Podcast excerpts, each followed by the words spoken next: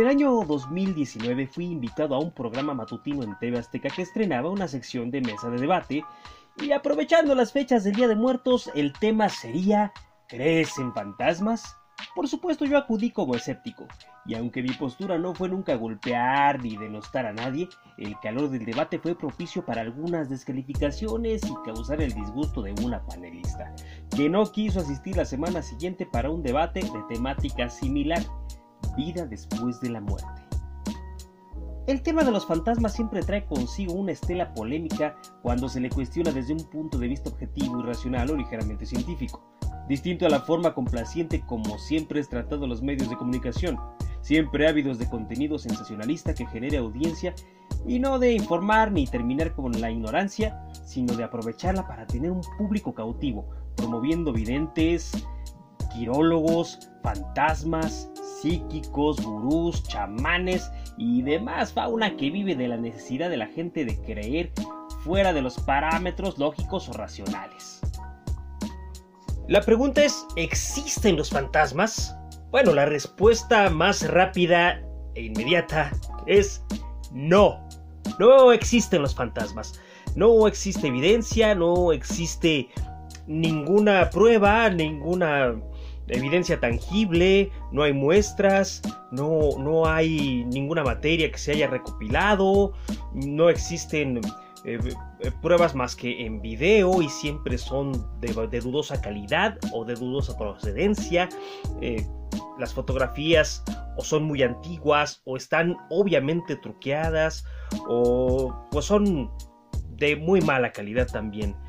Usualmente las pocas evidencias que se tienen son pues montajes, realmente. Bueno, entonces, ¿De dónde viene la creencia en fantasmas?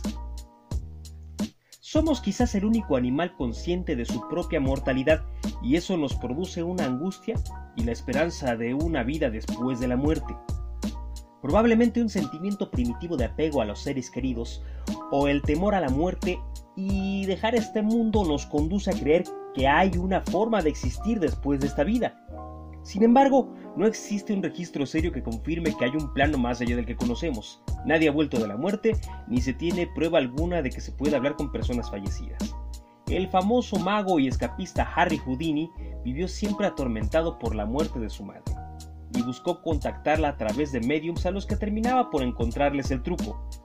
Antes de morir, le dijo a su esposa que tratara de contactarlo, después de fallecer, y le dio una contraseña para verificar que fuera él. Ves, Houdini pasó 10 años y jamás pudo hacer contacto con el famoso ilusionista.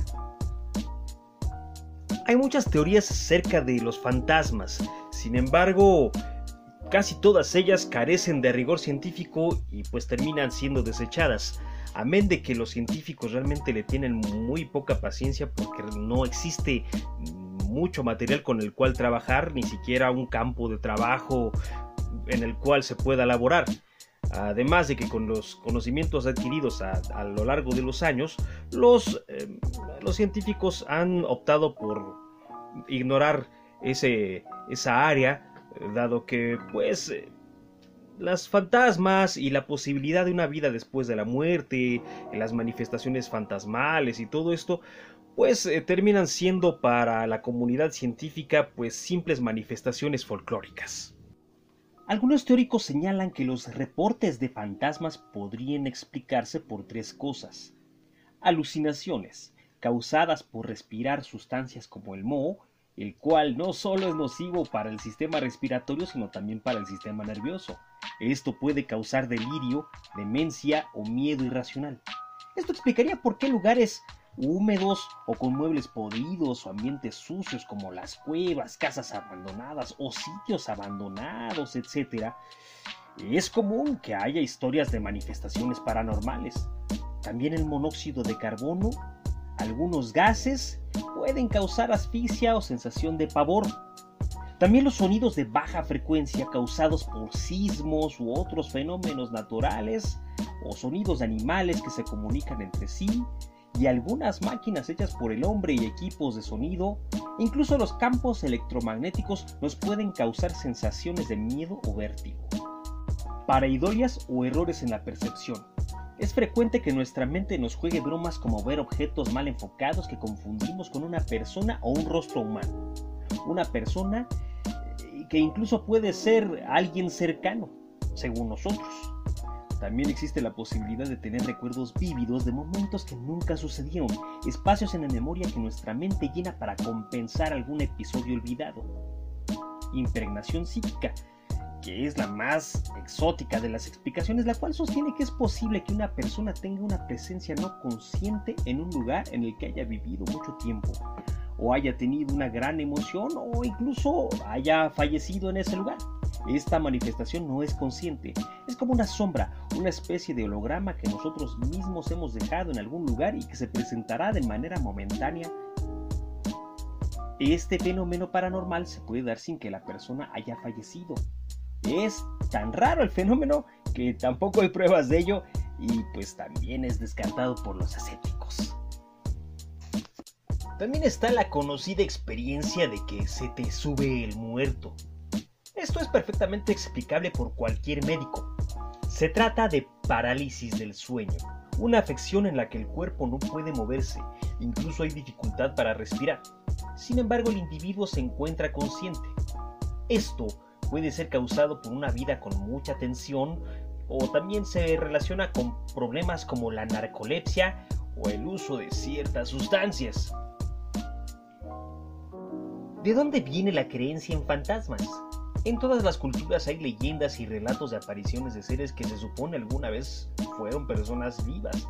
Espíritus, sombras, espectros, rostros en el suelo, sangre en las paredes, posesiones, casas encantadas, psicofonías, poltergeist, etc. La gente en la antigüedad notaba que lo más destacado que perdía el cuerpo al fallecer era la respiración, por lo que creían que ese aire era el espíritu que vagaba y permanecía en ese plano de alguna manera. La palabra espíritu viene de espíritu, que significa hálito o respiro. Hay historias en todo el mundo y en todas las épocas sobre fantasmas, sobre seres queridos manifestándose a un familiar hasta fantasmas malignos e incluso siniestros y peligrosos. Sin embargo, que haya muchos relatos y testimonios no quiere decir que el fenómeno sea real, pues hay historias de fantasmas en todas las épocas, en todas las culturas, en, todo el mundo, en todas las regiones existen historias de fantasmas. Y bueno, es un folclore interesante, pero eso no quiere decir que porque haya muchas historias esto sea real, esto sí exista. Finalmente pues son creencias.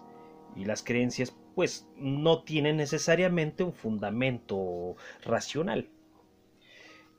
Oye, pero, pero yo he visto que hay, que hay tipos que se dedican a cazar fantasmas y, pues así como los cazafantasmas, pero en la vida real hasta tienen programas de televisión o van con Adal Ramones y le hacen a la... Bueno,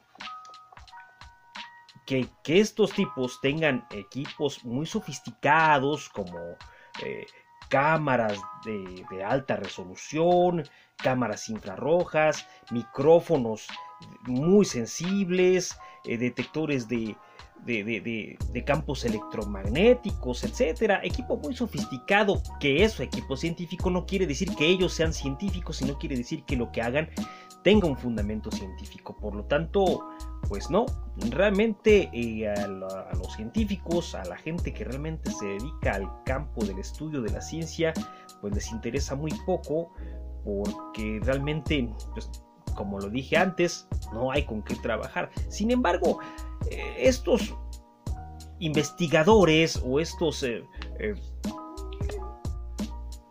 bueno, estos investigadores tienen algunas teorías. Eh, por ejemplo, que los fantasmas pueden estar hechos de energía. Pero si están hechos de energía, ¿de qué tipo de energía están hechos? Energía mecánica, térmica, electromagnética, química o nuclear. Y si son de energía y son intangibles, eh, ¿cómo pueden mover cosas? si son intangibles, ¿cómo es que pisan el suelo? ¿Por qué no son jalados hacia el centro de la Tierra? No tendría lógica.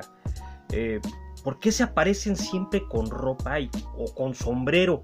La ropa no tiene espíritu, ¿no?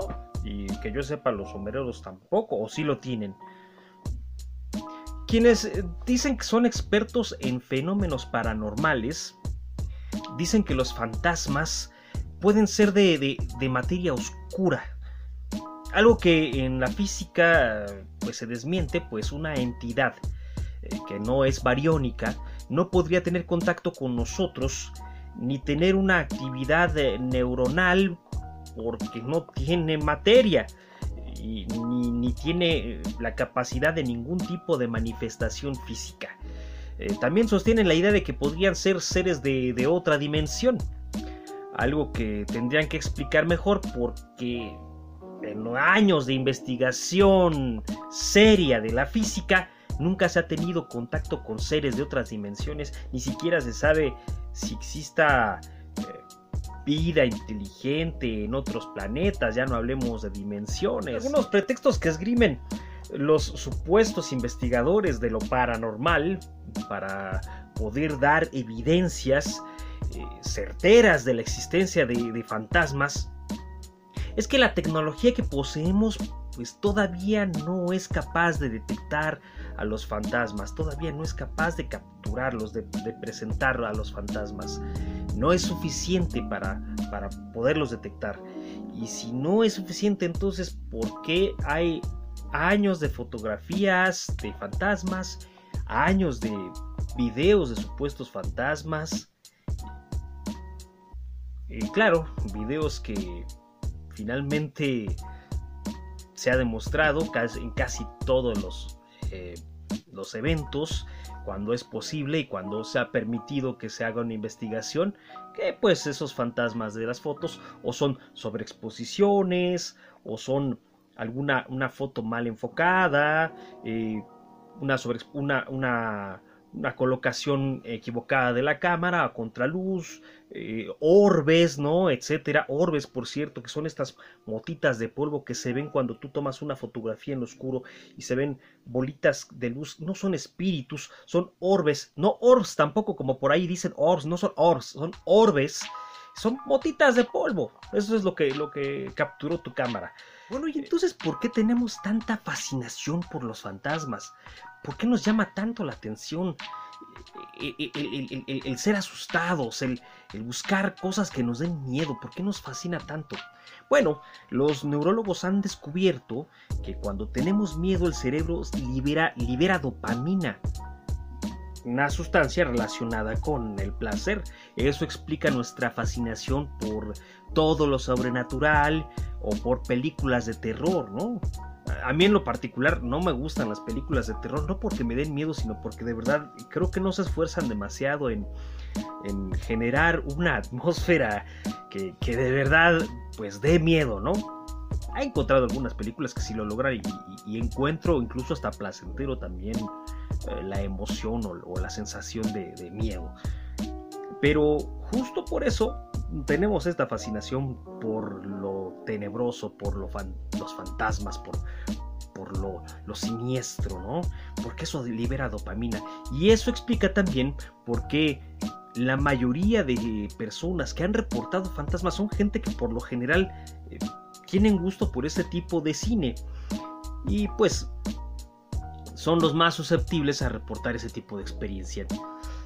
Bueno, eh, decir de fantasmas es, pues sí es un tema polémico, es un tema que, raspa mucho porque mucha gente tiene de verdad esta, esta necesidad de que sí existan, de que sí sea posible que haya una vida después de la muerte, que haya una posibilidad de contactar con los seres queridos. Desgraciadamente, a la fecha y con los elementos que tenemos científicos, no ha sido posible.